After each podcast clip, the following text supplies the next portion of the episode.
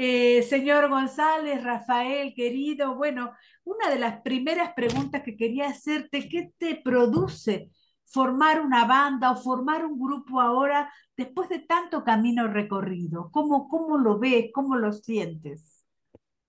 Pues mira, me doy cuenta que a lo largo de la vida siempre ha sido un continuo comenzar desde cero. Ajá. Y esta no es la excepción, ¿no? Eh, la diferencia en este caso es que generalmente pues, los proyectos en los que me involucro, este, a menos que haya sido Botita de Jerez, que me invitaron a entrar a Botita de Jerez, pero los proyectos que genero yo, este, hasta el momento había sido yo, digamos, el que daba la cara, ¿no? El, el frontman. Y en este caso, la idea eh, es diferente desde el momento que me acerco a Zaira Franco ujú, le propongo hacer un proyecto en donde ella sea la que dé la cara, ¿no? ujú, Ella sea la front girl y, y yo me voy, como quien dice, un paso atrás y juego de otra forma. Este, sí en equipo, pero, pero vaya, el estar al frente de una banda implica una serie de responsa responsabilidades y presiones que en este caso no tengo, ¿no? Y, y resulta muy gratificante, resulta eh, muy interesante la, la, este, el abordaje de un proyecto en estos casos, ¿no? Ahora, eh, está Eduardo Dyer, a mí yo me acuerdo de cuando tú trabajabas con Claudia Martínez, con. Tonana, digamos, como una cosa así, digamos, ¿no? Que en ese... Sí, Vale. bueno, este, ha, ha- ha habido en, en los proyectos que, que, que hago, eh, involucro generalmente muchos amigos, pero ha habido dos personajes que han estado conmigo siempre, que han sido incondicionales y por ende yo soy incondicionales de cualquier proyecto que ellos también propongan. Uno es Eduardo Dyer, como bien mencionas, y el otro es este, Frata. Eh, Claro. a a Dyer yo lo conocí en la universidad, que es también donde conocimos ambos a, a Claudia y, y por eso esa, ese nexo entre los tres. Pero Eduardo me ha acompañado de- desde siempre ¿eh? y, y yo lo conocí porque él me invitó a una banda que él tenía cuando ujú. éramos universitarios, ¿no? Yo siempre Entonces, le digo a Claudia que el mejor disco que tiene es el que, en el que participa Eduardo. Me sí, sí, bueno, encanta su trabajo, me encanta, me cómo no, encanta. es un excelente músico. Mm, A él le gusta jugar mucho, digamos, como en la parte menos visible, este, incluso en el escenario le gusta meterse en el lugar más oscuro, ¿no? Este, es, es como un, un personaje bastante, este, que no, no le gusta estar a, a la luz pública, pero ha colaborado en sin fin de proyectos y siempre aportando su gran talento, ¿no? Ahora, ¿por qué Zaira? Bueno, escuchándola cantar, uno realmente sabe por qué, digamos, ¿no? También Claro. es cierto que trabajar con cantantes tan definidas a veces crea problemas también, ¿no? Para los músicos, digamos. ¿Cómo, cómo ves el tema de la cantante y cómo ves el tema de Zaira? Pues mira, me acerqué a Zaira justamente por lo que dices, tiene una forma de cantar que a mí me increíble. encanta, pues, y este, yo la conocí porque, bueno, te comentaba que Frata también es un colaborador y que yo eh, con él también soy un incondicional, entonces, pues desde, desde hace mucho he tocado con Frata. En un concierto que se dio por ahí del 2011 con él, eh, Frata invita a Zaira. De hecho, nunca he tenido muy claro cómo es que Frata conocía a Zaira, pero Ajá, es que la invitó ajá, y ahí Zaira y yo hicimos como muy buena química en lo musical, ¿no? Y de ahí surgió la idea de tenemos que hacer algo juntos, ¿no? Y sin embargo, no cristalizó esa idea en ese momento, sino pasaron algunos años y de repente supe que estaba tocando eh, regularmente en, en un lugar y, y, fui con mi mujer a verla y en la sobremesa surgió otra vez la idea de que teníamos que hacer algo juntos y este, ahí fue cuando ya me animé yo y compuse cuatro temas, se los enseñé y le dije, bueno, hagamos algo con esto. Y eh, pues la verdad es que ha sido muy fácil trabajar con ella, es ujú. muy accesible, este, surge una admiración entre ambos, que es lo que creo que Claro. de alguna manera ha hecho esta, esta combinación eh, este, que es efectiva, que está funcionando, pues. Y, y paso seguido a esas cuatro canciones que yo hice originalmente fue decirle vamos a componer juntos, ¿no? Si, Claro. si debe ser un grupo, en este caso un dueto, eh, pues este, empezamos a componer y, y, buscando cómo hacerlo, porque pues nunca habíamos trabajado juntos, ¿no? Entonces experimentamos un poco y han salido temas muy interesantes, ¿no? De esa admiración mutua nació Combo Mobox. Combo Mobox, sí. Ajá. ¿Qué es? ¿Qué es eso? Mira, este, a lo mejor suena muy rebuscado, pero no lo es tanto. Suena muy electrónico. Más que rebuscado, electrónico, me parece. Sí, el, la, música electrónica, lo que hacemos es parte. O sea, de, hecho somos un grupo bastante ecléctico porque no, no nos gusta ser muy ortodoxos ni reconocer como fronteras ni límites y entonces revolvemos todo. Y, y, este, en parte de, de, lo que está ahí implícito es la música electrónica. Pero bueno, el, el combo Mobox significa, Mobox de entrada es movimiento y voz. El movimiento lo estoy aportando yo desde el momento en que hago la parte musical y sobre todo percusiva. Claro. Y la voz es Aida. Y combo porque estamos respaldados por un equipo de gente muy importante. Hablábamos de, de, de músicos, ¿no? Que mencionamos a Eduardo Dyer, a Frata, pero está... Iker Moranchel en la guitarra, Vita, está Santiago Ortiz en la batería. Ahorita hay una baterista nueva, una chava de 22 años que se llama Evelyn. Este, el Chatrán estuvo en una etapa inicial, igual que Pato, de Maldita Vecindad. Eh, pero eh, al principio teníamos este concepto como de un colectivo, ¿no? Que es como yo he trabajado casi todo lo de señor González pero actualmente se está definiendo una banda también, y eso es, creo, de, la, de las cosas que vienen por delante con Como Mobox, el, el, mostrarnos más como una banda que como el dueto que la iniciamos, ¿no? Entonces, Como Mobox es eso, también te decía que en ese equipo de gente que está atrás de nosotros, hay fotógrafos, hay diseñadores, hay gente que lleva las relaciones públicas, las redes, eh, en fin, ¿no? Es un equipo de gente bastante grande con el cual estamos muy apoyados, ¿no? Ahora, este, una de las cosas que escuché es que hay eh, espíritu de hits.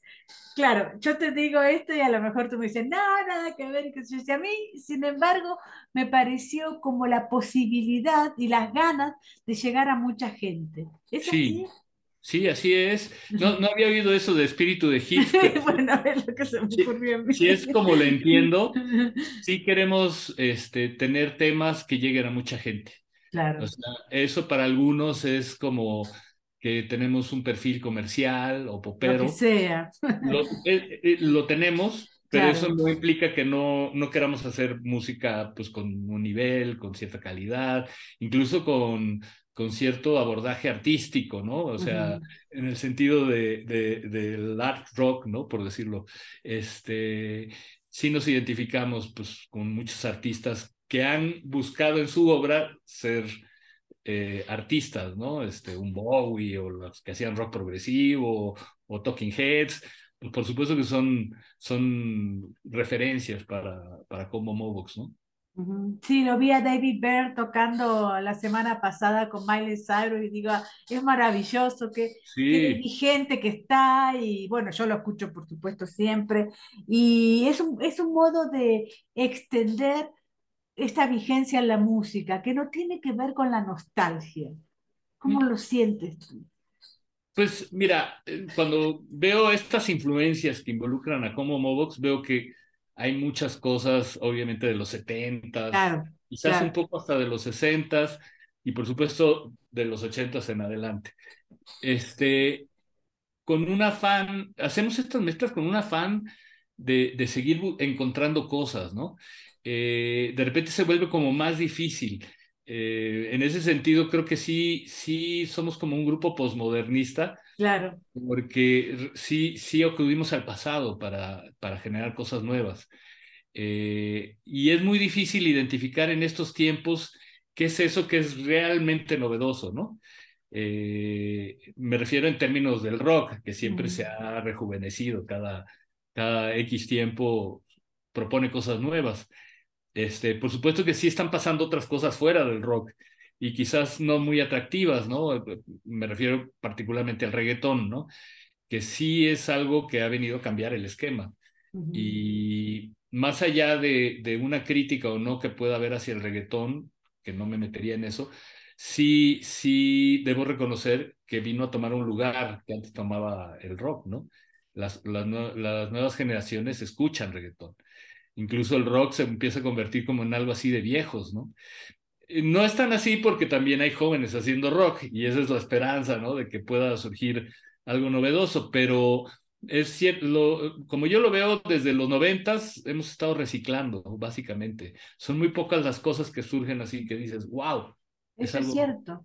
Eh, yo pasé fin de año en la casa de Alonso Arreola, mi gran amigo, y, y eh, vino como una gente o amigos de otros amigos.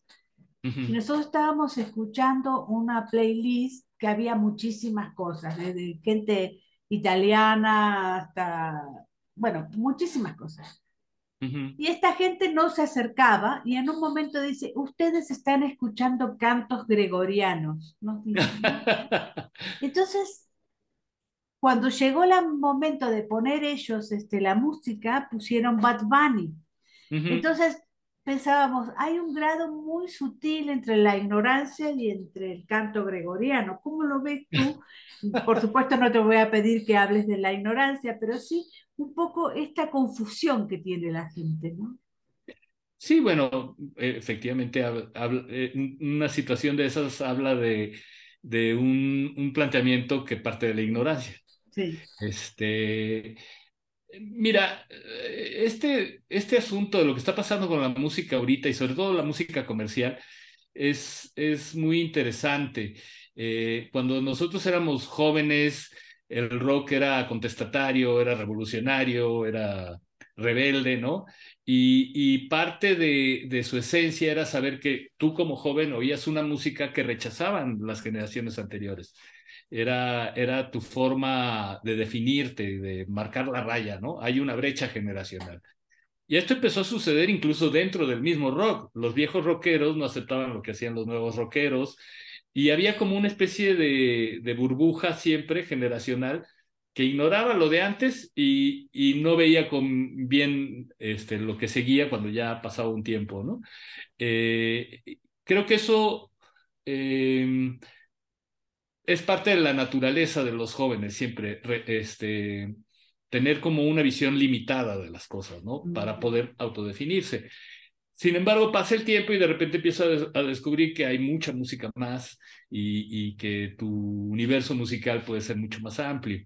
Eh, yo lo que estoy viendo ahorita con, con el, el reggaetón es que los jóvenes encontraron una nueva forma de relacionarse a partir de la música eh, con un ritual muy específico que es el de la fiesta, pues. Eh, eh, y pues si quieren oír letras profundas o X, no lo van a hacer en el reggaetón. Este, pero el reggaetón sí les da esta oportunidad de decir, nosotros somos diferentes. Claro.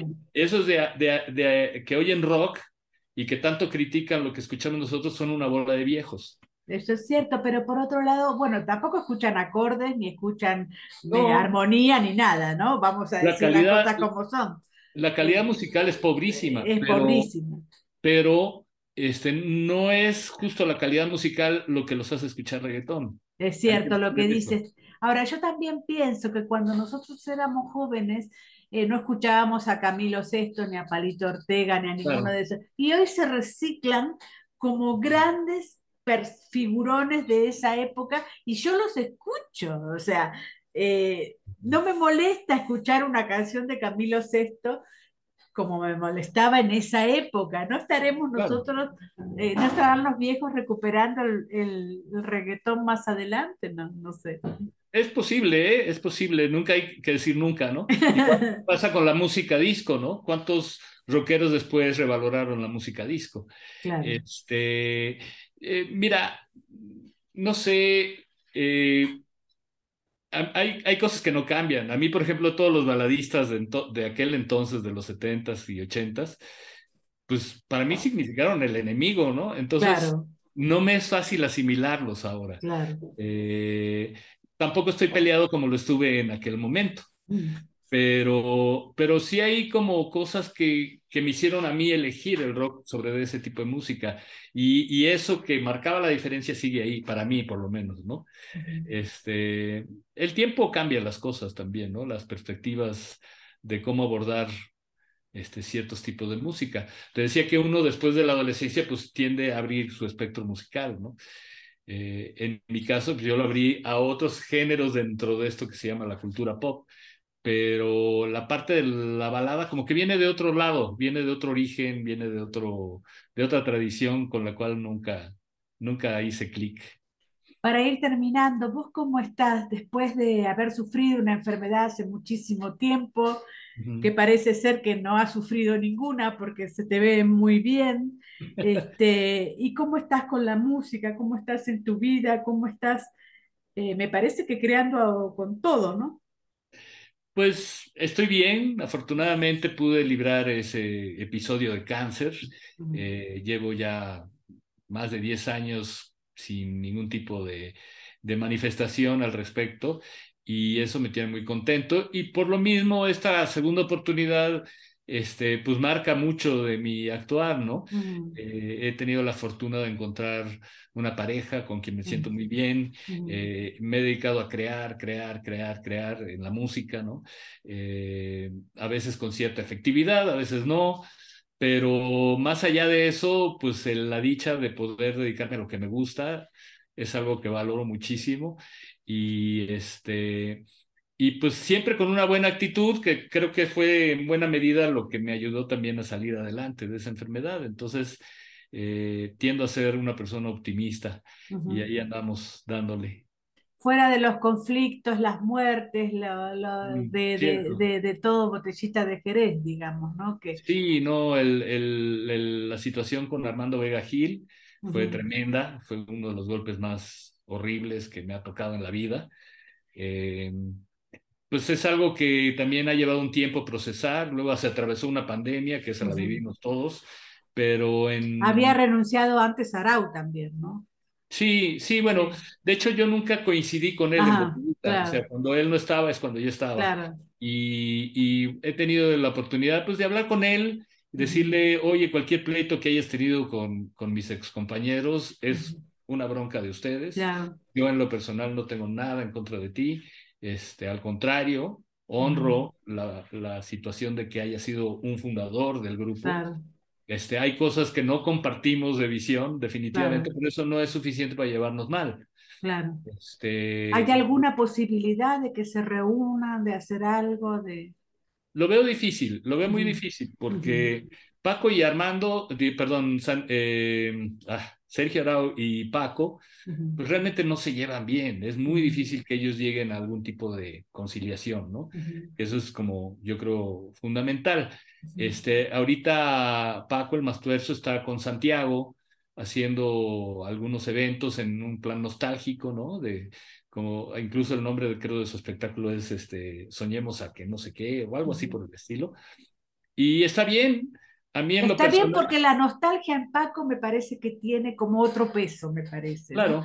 Una cosa que, bueno, que yo sea nostalgiosa, otra cosa que es Paco sea nostalgioso con, con tantos temas maravillosos que tiene desde, desde el 2000 para acá, ¿no? Me parece. Claro, también sí, en su carrera solista. Sí, exacto. personal, pues mi, mi, para mí el suceso de terminar en botellita, pues es pasar la página, claro. estar como Mobox, entonces mi energía está ahí. Claro. Y este, y bueno, Santiago, pues de alguna manera, pues ha estado ahí haciendo mancuerna con, con Paco, ¿no?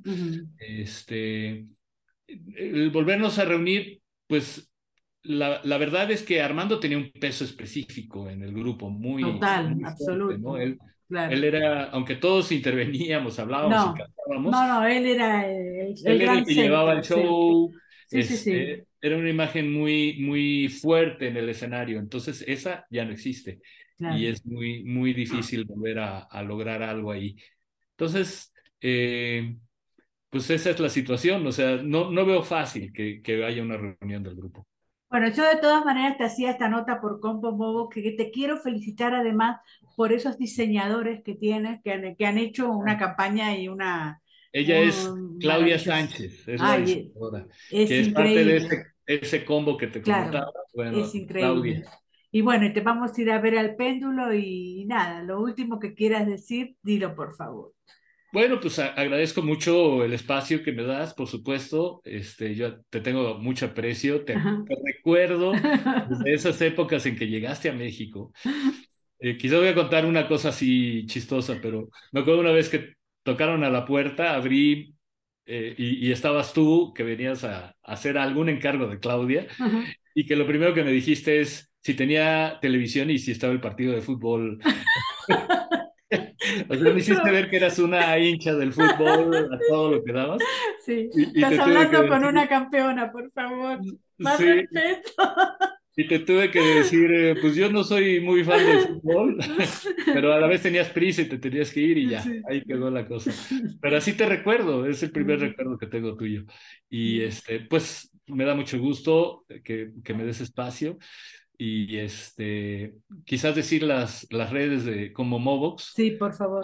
arroba Combo Mobox, así como suena, Combo se escribe con B grande y, y Mobox con V y X al final y este, ah, nos encuentran en Twitter, eh, perdón, Twitter, Instagram, Facebook, TikTok, en realidad todas las redes. Y hay otras más que no son tan, tan comerciales como puede ser Bandcamp o Reverb Nation, pero ahí andamos también.